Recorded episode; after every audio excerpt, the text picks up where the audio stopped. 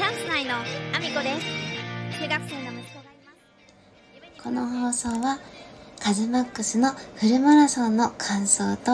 3時間以内でのゴールを応援している現代の武士こと佐野翔平さんの提供でお送りしております。佐野翔平さん、ありがとうございます。佐野翔平さん、現在、クラファンに挑戦されております。えークラファンがですね、もう間もなく終わるので、あと、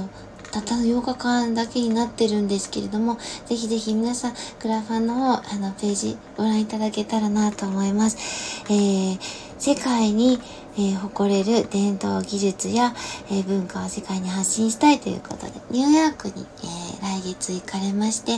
えそこでですね、日本の素敵な技術を、あの、広めに行ってくれます。ぜひぜひ応援してくださると嬉しいです。え概要欄の方、リンク貼らせていただいてますので、チェックよろしくお願いします。そして、カズマックスさんね、えっ、と、私もあの、 Voicy など応援していただいている方なんですけれども、3時間をね、切れるかもしれないということで、もう全体の5%ぐらいしかいないそうですね。あのー、3時間を切るっていうのが。そして、えっ、と、4時間以内で走る方も、全体の本当に数パーセント、10%とか20%なんですかね。もっとないかも。すごい少ない方しかやっぱりその時間内に走れないという方でね、ですね3時間を切らない場合でもものすごい、あの、少ないそうですよ。今ちょっとその話を、あの、旦那さんから聞いて、うわー、すごいねっていう話をしてたんですけれども、カズマックスさん応援しております。そんなこんなで改めましておはようございます。岐阜県出身、岐阜県在住、ダンサー、スーツアクター、インフルエンサー、たまりプロデュース、元気主婦3人組ユニット、チャンス内のアミコです。おはようございます。本日もアミコさんのつむの中身をただ漏れさせていきたいと思います。よろしくお願いします。まずは、えー出演情報をお知らせさせてください。愛知県にあります、千草文化小劇場というところで、10月25日、名古屋市芸術奨励賞受賞記念公演ソバックに出演させていただきます。こちら19時15分から開演となります。えーぜひ、えー見に行きたいなと思ってくださっている方、えー応援したいなと思ってくださっている方、えー SNS でのお問い合わせお待ちしております。どの SNS にご連絡いただいても対応させていただきますのでよろしくお願いします。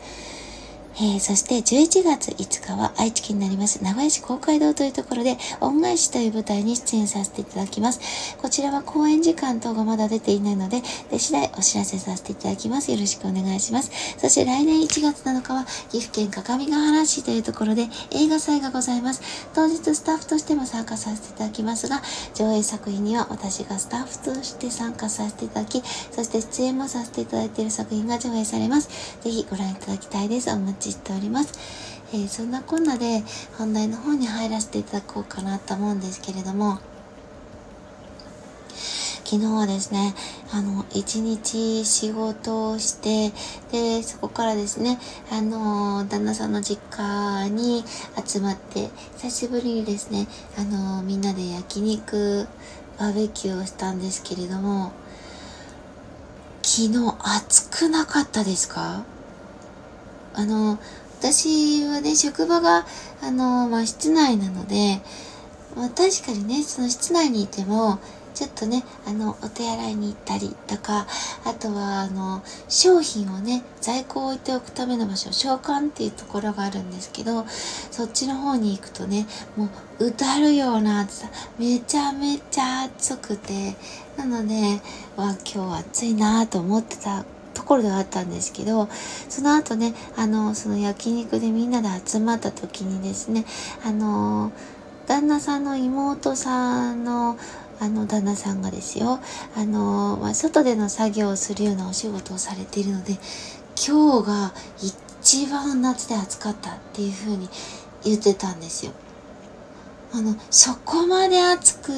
暑いのが気がついてなかったんですけど、でもめちゃめちゃ暑くなかったですか？あの、昨日もね、あの、エアコンの調子が悪いっていうのお問い合わせも結構たくさん入っていて、で暑いから早く来てほしいわっていうふうに皆さんにね、言われて、まあ夏場なんでね、皆さん、どなたもそういうふうにおっしゃられるものではある、あるんですけど、ただやっぱ相当暑かったんじゃないかなっていう感じがあって、もうなんかね、その日のうちに対応したら、よかったわ、すぐに対応してくれてありがとう、ありがとうっていう風にね、あの、言われたんですよ。でもね、これ、工事業者さんがね、行って解決できる内容で、エアコンの補修程度だったんでよかったんですけど、メーカーさんがですね、めちゃめちゃ遅いんですよ。ちょっと不満を言ってもいいですか？あの、冷蔵庫が故障したらですよ。まあね、数日とかだったら、まあね、ちょっと買ってくるだけで対応するかって、まあ、やってくれる方もいらっしゃると思うんですよ。お客さん優しい方はね。ただでもですよ、その日のうちに来れないとかどうこうの話じゃないんですよ。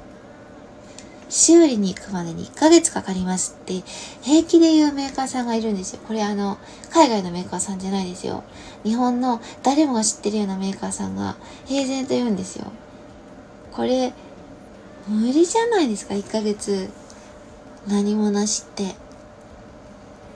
そうね、買い替えを検討してるとこだったら、そのうちにね、あの商品変わるからいいけれども修理で1ヶ月待たされたら絶対嫌ですよね。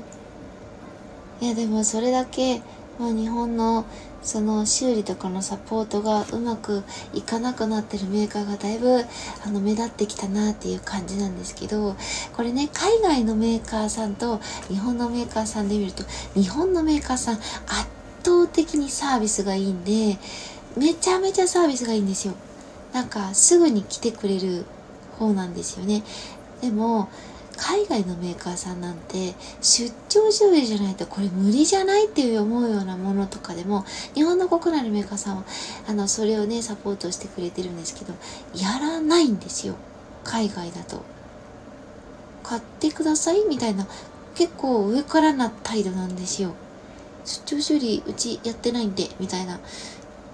いやこれね日本のサービスがいかにあの非常にサービスがいいかっていうことを、まあ、思い知るというかよくわかるんですよ家電量販店にいると。でもやっぱりサービスでやっていて、まあ、ある程度ね出張料金とかは取ってはいるんですけどもそれでも限界が来ているんだなっていうことをもうここ数年すごくひしひしと感じていて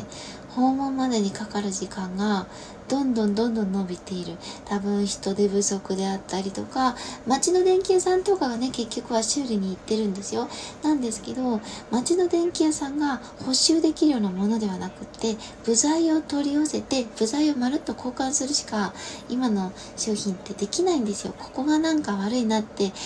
あの見れないんですよね。集積回路がついていてどんなあの短期なものでもその集積回路内って解析なんかってほぼほぼできないのでもうそれがね原因箇所特定がはっきりできないままここの部品を変えたら正常に戻ったのであのこのまま使ってくださいみたいな感じなんですよね修理も。これはそろそろいろいろあの難しい限界に来てるんだなともうあのなんか修理をするっていう選択肢自体あのもうちょっとしたら消えてしまうような危機感を感じていて、ちょっと今日はそんなお話をさせていただきました。うーん、までね、なんかこう修理があまりにもスムーズに日本ではできていたがために起こっているこの今の弊害かもしれないですけど、これからどんどん人が減っていくのでね、修理にお伺いするのもどんどん日程が伸びていくんだろうなと思いつつ、ちょっと危機感を感じましたという話でございました。えー、そんな私の SNS のフォローよろしくお願いします。Twitter、Instagram、TikTok、 YouTube、note、Threads、それからスタンド FM だけではなく、シーでも放送させていただいてます。放送内容別々のものになります。ぜひお聞きいただけると嬉しいです。そして、えっ、と、私のスタンド FM でのスポンサー枠を販売させていただいております。ベースの方で販売しております。概要欄に URL 貼らせていただいてます。えー、1ヶ月スポンサー枠、えー、1日スポンサー枠、日付指定の1日スポンサー枠、そして言わせたいだけの枠というものがございます。